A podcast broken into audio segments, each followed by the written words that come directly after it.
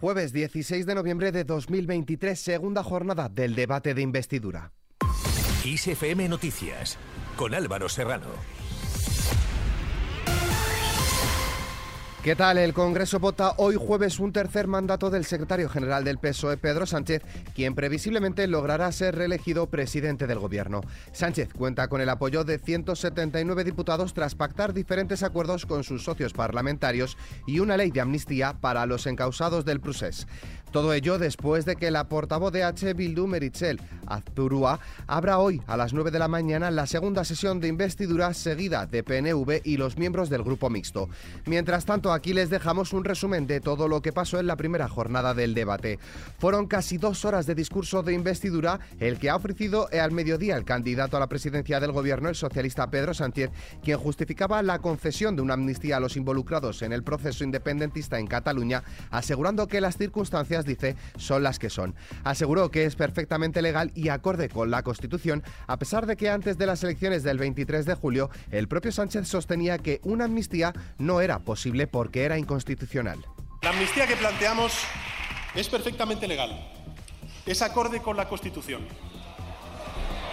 De hecho, es una medida que se está aplicando en otros países, en democracias consolidadas, como es Francia, como es Italia, como es Alemania, como es el Reino Unido. Mismamente, hace pocos meses se ha aprobado una amnistía también en Portugal. Y el Tribunal Constitucional Español, por cierto, ha rubricado anteriormente. Por ello, quiero pedirle, en fin, sé que es muy difícil, ¿eh? quiero pedirle al Partido Popular una mínima responsabilidad. Entre otras medidas, como la gratuidad del transporte público para determinados colectivos, el presidente en funciones anunciaba una ley de derechos culturales y se compromete a que la mitad de la energía en España sea renovable en 2030. Además, anunció la prórroga de la rebaja del IVA a los alimentos hasta junio del año que viene.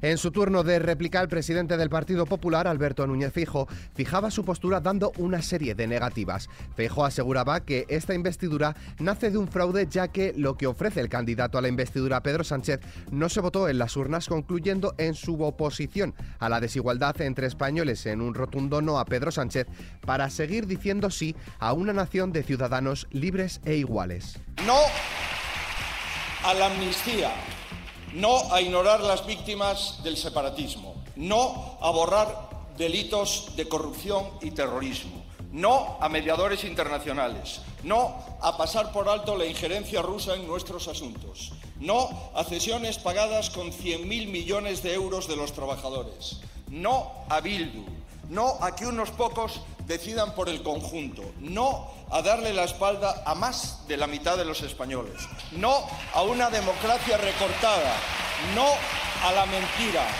no a la desigualdad entre españoles Dicho de otro modo, no a Pedro Sánchez para seguir diciendo sí a una nación de ciudadanos libres e iguales.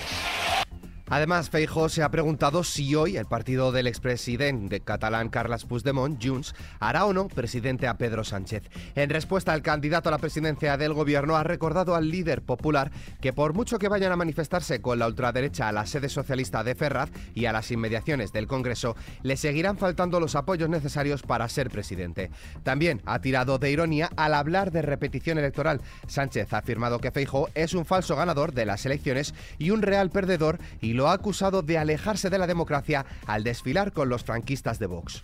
No deja de llamar la atención lo de la repetición electoral, señor eh, Feijó. La verdad, no, entiendo por qué tantas ganas de, de repetir las elecciones si usted ha ganado las elecciones.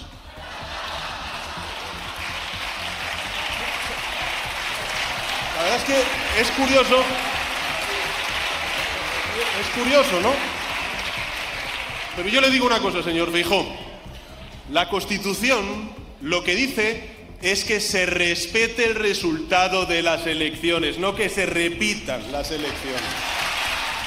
Siguiendo con el grupo de Vox, su líder Santiago Bascal ha emplazado a Feijóo a dar instrucciones hoy mismo a su mayoría en el Senado para no tramitar la que considera ley del golpe, como se refirió a la ley de amnistía, o de lo contrario, colaborará con el golpe e impedirá a Vox colaborar con los populares en el resto de las instituciones.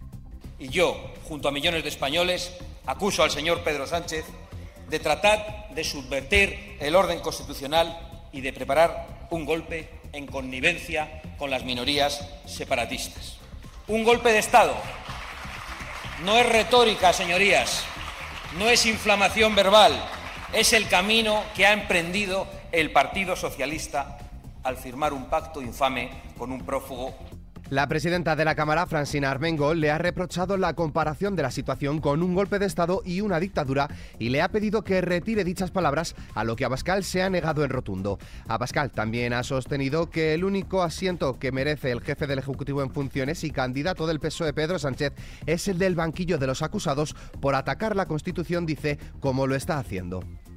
Este país, este país sabe perfectamente lo que es una dictadura y lo que es un golpe de Estado. Y ahí tenemos en esta sede los recuerdos. Por tanto, la democracia se basa en las instituciones que lo conforman y esta es la institución representativa de toda la sociedad. Por tanto, señora Bascal, le pido que retire las palabras de golpe de Estado porque si no, en función de mis competencias, las retiraré yo. Sus diputados en el Congreso han abandonado el hemiciclo después de que el líder de este partido, Santiago Bascal, pronunciara su respuesta al discurso del presidente del Gobierno en funciones durante la primera jornada de la sesión de su investidura.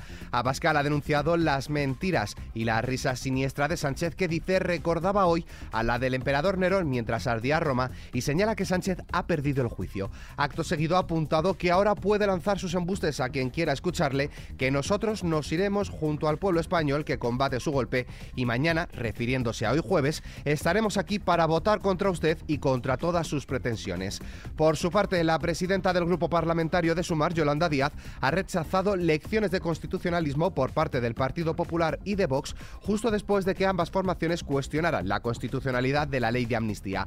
A las derechas les ha dicho que es más fácil incendiar España que construirla y al presidente de Vox le ha respondido en que una dictadura no estarían sentados en el Congreso sino en la cárcel. Tenemos un grave problema como país. Tenemos un, gran, un grave problema, señorías, con la derecha. Estamos ante una derecha, la están viendo ustedes, que ya no es conservadora, es una derecha que ha cambiado, que es rupturista, que ha cambiado su agenda pública. Es una derecha que es agresiva, que es belicista, que deslegitima al adversario, que no acepta que gobiernen los que han ganado democráticamente con los votos mañana aquí las elecciones. Es una derecha, lo peor, que no ofrece soluciones, ni siquiera reconocen los problemas del siglo XXI, niegan la emergencia climática, niegan la violencia machista, niegan la desigualdad social. Llegado el turno del portavoz de Esquerra Republicana de Cataluña en el Congreso, Gabriel Rufrián, ha presumido de la capacidad de su partido para obligar al candidato a la reelección Pedro Sánchez a acabar hoy con la represión en Cataluña y quizá para que mañana hoy jueves, se vote en un referéndum. Además, Rufián ha ofrecido su ayuda a Junts per Cat para evitar que el PSOE les engañe con los pactos de investidura, asegurando que su compromiso es que no dirán jamás que la culpa es de los de Esquerra Republicana, siempre dirán que la culpa es del PSOE. Cuando el PSOE els intenta engañar... Cuando el PSOE intente engañarles... Farà. Lo hará. Ho intentarà. Lo intentará. Nuestro compromiso es que no diremos jamás que la culpa es de ustedes. Nunca. Sempre direm que la culpa Siempre diremos que la culpa es de quién es, el PSOE. el PSOE. Els Y a les no ayudaremos a que no pase. Perquè el dels acords... Porque el cumplimiento de los acuerdos, ya les puedo asegurar que será mucho más complicado. Por su parte, el presidente del Gobierno en funciones y candidato a la reelección, Pedro Sánchez, ha subrayado que la Constitución es el marco irrevocable para construir una, una solución duradera en Cataluña, después de que el portavoz de Esquerra Republicana le planteara la posibilidad de un referéndum, asegurando que de nada sirve discutir sobre hipótesis que no entran en nuestro ordenamiento jurídico. No obstante, Sánchez ha subrayado que al PSOE y Esquerra Republicana de Cataluña les une suficientes cosas para seguir trabajando y le ha pedido que sigan colaborando juntos para buscar soluciones. Y por último ha sido el turno de la portavoz de Junts per Miriam Nogueras, quien ha retado al candidato a Pedro Sánchez a que diga públicamente si está dispuesto a cumplir todos y cada uno de los puntos del acuerdo con su partido y le ha advertido con nosotros no pruebe a tentar a la suerte. Terminamos con el tiempo. Para la jornada de hoy se espera que continúe un tiempo anticiclónico con predominio de cielos poco nubosos en buena parte del país. No obstante, el paso de un frente atlántico dejará cielos cubiertos en el noroeste y norte peninsular con precipitaciones en general débiles. En cuanto a las temperaturas, las mínimas tenderán a descender en Andalucía, Levante, Canarias y noroeste peninsular, predominando los aumentos en el resto. Las máximas aumentarán en el extremo norte e interiores del tercio este, predominando los descensos en el resto del país. El parte meteorológico nos despedimos, pero la información continúa puntual en los boletines de Kiss FM y como siempre ampliada aquí en nuestro podcast Kiss FM Noticias. Con Susana León Garabatos en la realización, un saludo de Álvaro Serrano, que tengáis muy buen día.